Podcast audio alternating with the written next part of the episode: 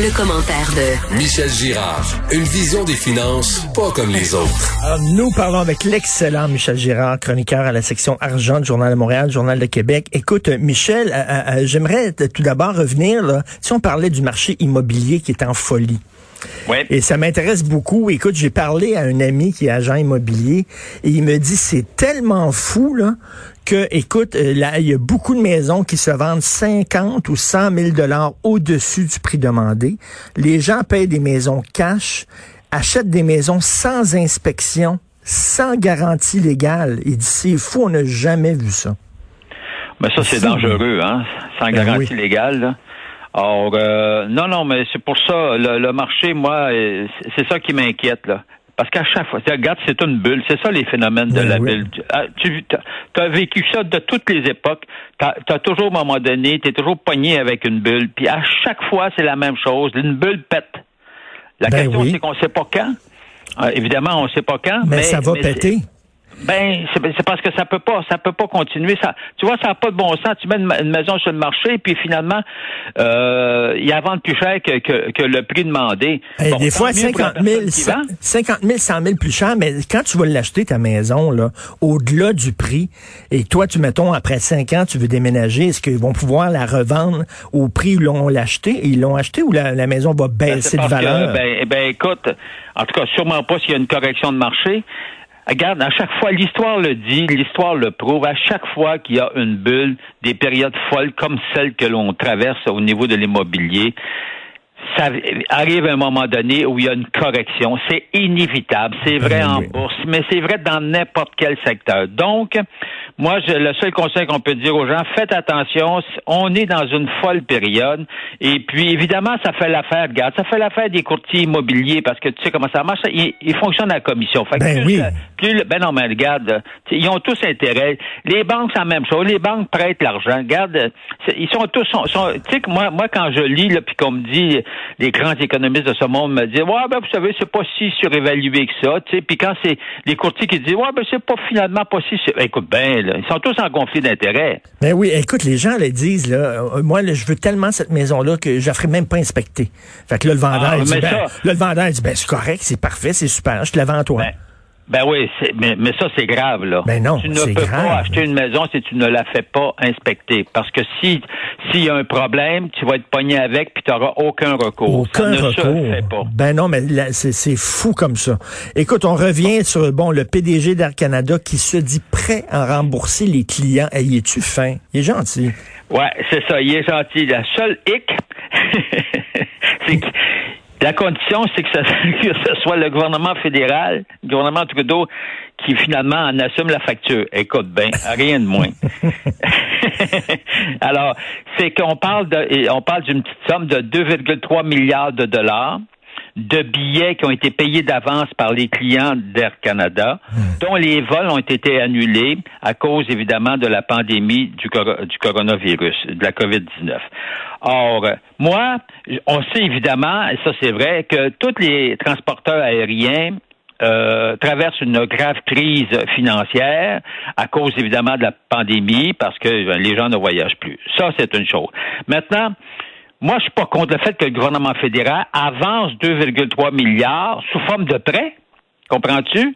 Pour permettre à Air Canada, si, euh, parce qu'ils ont besoin de liquidité pour survivre, bon, pour rembourser. Mais un prêt, ça veut dire ça, un prêt, donc c'est Air Canada qui va devoir rembourser le gouvernement fédéral, mais pas pas que le gouvernement fédéral donne une subvention, comprends-tu? Ben oui, ben là, Pas- tu sais, c'est parce qu'à un moment donné, le gouvernement fédéral, l'argent du gouvernement, ben c'est notre argent à nous. Puis l'argent Ben oui. qui va aller à Air Canada pour rembourser ses clients, c'est de l'argent qui ira pas ailleurs, qui ira pas Ben dans oui. d'autres programmes. Fait que là, on est, on est rendu que tous les contribuables canadiens, on va aider une entreprise à rembourser ses clients. Ben non. Écoute. Non, ça n'a aucun, aucun bon sens et j'espère que le gouvernement Trudeau, que le ministre Garneau, je lui rappelle aujourd'hui dans ma chronique ces belles paroles, il avait déclaré récemment, le ministre des Transports, Marc Garneau, avant de dépenser un sou de l'argent des contribuables pour les compagnies aériennes, avait-il dit, nous, veille- nous veillerons à ce que les Canadiens obtiennent leur remboursement. Bon, mais écoute,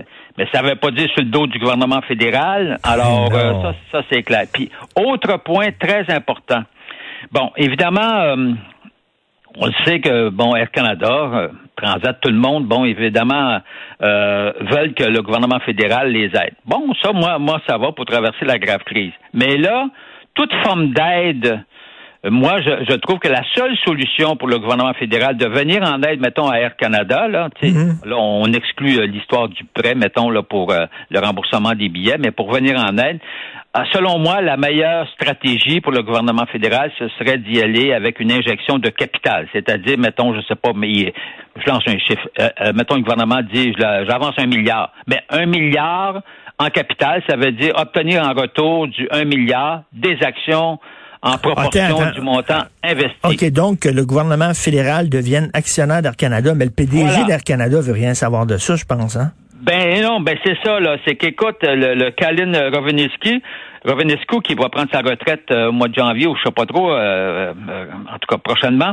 Alors lui, oh non, non, il dit c'est pas une bonne affaire que le gouvernement, il veut pas que le gouvernement fédéral devienne actionnaire actionnaire d'Air Canada. Mais moi je veux dire pourquoi qu'il veut pas que le gouvernement devienne actionnaire parce qu'il veut pas se faire diluer, comprends-tu? Parce que lui, il en a des méchants blocs d'actions, puis il veut, puis il veut pas voir ses actions se diluer. Mais que lui veuille ça, c'est une chose. Je, rappellerai que lors de la crise de 2008-2009, le gouvernement américain et le gouvernement canadien ont injecté justement des milliards en capital dans General Motors, qui était au bord de la faillite. Mm. General Motors a permis à General Motors de survivre. Et puis après ça, l'action s'est redressé et les gouvernements ont récupéré leur billes. Ben, ben oui, ben ça me semble c'est ça tombe sous le sens, c'est excellent. Ça, tombe sous le sens. Alors si le gouvernement fédéral a à intervenir pour sauver euh, Air Canada, ben qu'il le fasse de ben, cette façon-là en injectant du capital. Excellente idée, toujours en mode solution, Michel. Alors Hydro-Québec qui euh, va manquer d'électricité. Écoute, ça c'est vraiment c'est vraiment toute une nouvelle que nous apprend notre collègue Charles Cavalier. Hydro qui euh, bon qui va manquer d'électricité euh, ben, dans quelques années. Tu sais, on était toujours en surplus, hein? Ben oui. Alors chaque année, d'ailleurs, on perdait, euh, on avait un manque à gagner énorme à cause des surplus d'électricité qu'on produit, à cause justement des filiales éoliennes qui produisent de l'électricité dont on n'avait pas besoin, qui nous a coûté extrêmement cher à produire. Qu'on va reconduire là d'ailleurs, mais bon. Ben, ben, là, ben c'est ça. Puis là, puis là, on nous apprend maintenant avec évidemment tout cette, euh, tout ça, il y a comme une grande relance au niveau de l'électricité à cause évidemment du plan vert que l'on veut implanter. Alors, ce qui fait que l'électrification des transports, euh, autant le transport en commun que le transport par, véhicule, on sait bien que, tu sais, on, veut qu'il y ait de plus en plus de voitures électriques euh, qui circulent sur nos routes. En tout cas, etc., etc.. Ce qui fait qu'en sorte, finalement, on n'a pas assez d'électricité. Par conséquent, Hydro-Québec est obligé de se relancer dans des, des, des, projets euh, de, de, création. Entre autres, on veut faciliter l'arrivée de, de nouvelles en fait, de développer encore plus la filière, notamment éolienne, mmh. et euh, puis aussi euh, l'énergie solaire. Donc, bref, on va, Hydro, va réinvestir massivement en vue de produire d'avoir accès à plus d'électricité. Une chance, une chance qu'on n'a pas tous des autos électriques. Parce que là, ben, hein, on ben, se dans le trouble. En tout cas, manifestement, il y aurait un problème. La seule question que je me pose, moi, ça, c'est beau, ça. Bon, puis euh, tu sais qu'au Québec, on paye l'électricité quand même moins cher qu'ailleurs euh, mm-hmm. au pays. C'est un peu normal, c'est notre ressource, n'est-ce pas, euh, privilégiée. Or, euh, mais moi, j'ai hâte de voir si à un moment donné, tout ça va, va pas nous amener à une très forte hausse du coût de l'électricité.